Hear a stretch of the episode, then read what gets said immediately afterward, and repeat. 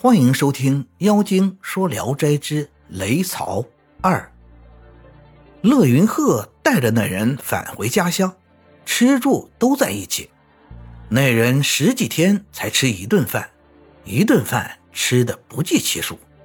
一天又说要告别，乐云鹤执意挽留。正好天阴了下来，要下雨，远处传来雷声。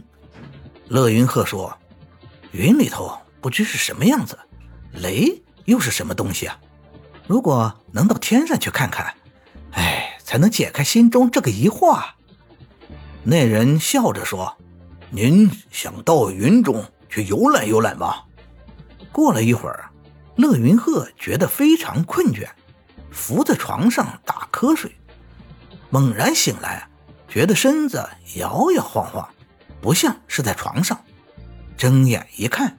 自己已经在云海中了，四周全是棉絮一般的云朵。乐云鹤惊讶地站起来，头晕的像是在船上，用脚一踏，软软的不是地面。仰头看看星辰就在眼前，于是怀疑是在做梦。仔细一看，星星都镶嵌在天上，就像莲子嵌在莲蓬上一样，大的。像瓮，小点的像小瓦罐，最小的像薄鱼。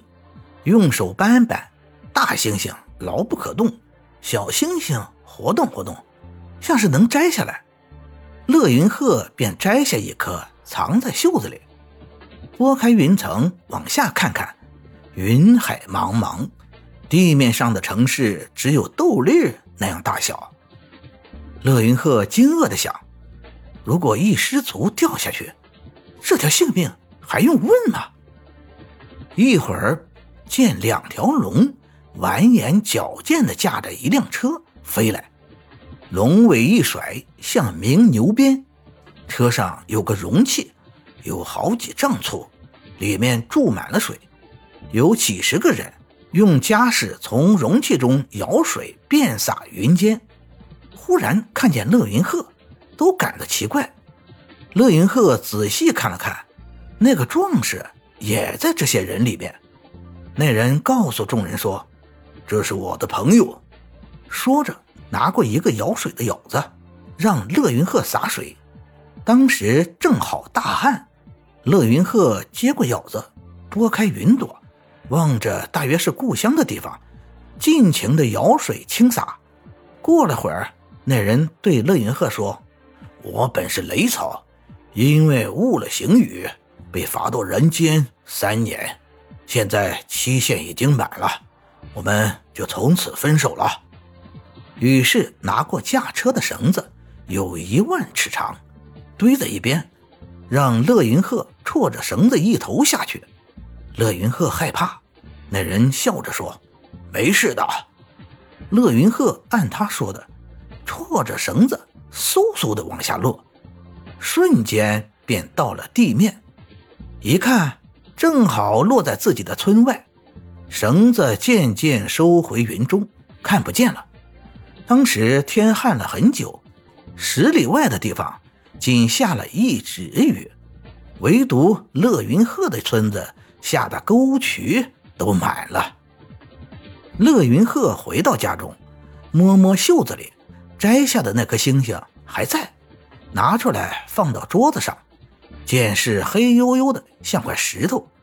到了夜晚，星星一片光明，照亮了屋子。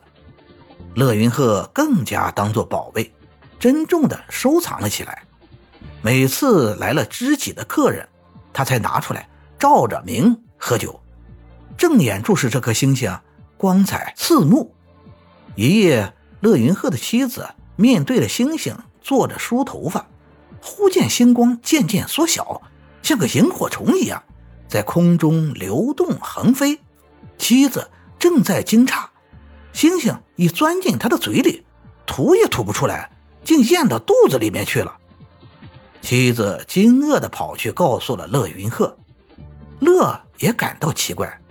睡下后，乐云鹤梦见夏平子对他说。